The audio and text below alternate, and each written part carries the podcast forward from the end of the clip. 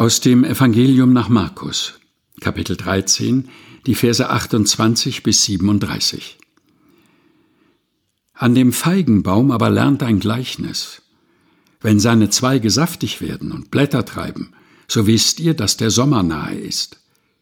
Ebenso auch, wenn ihr seht, dass dies geschieht, so wisst, dass er nahe vor der Tür ist.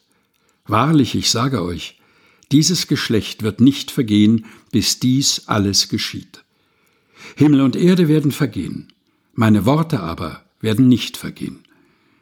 Von jenem Tage aber oder der Stunde weiß niemand, auch die Engel im Himmel nicht, auch der Sohn nicht, sondern allein der Vater.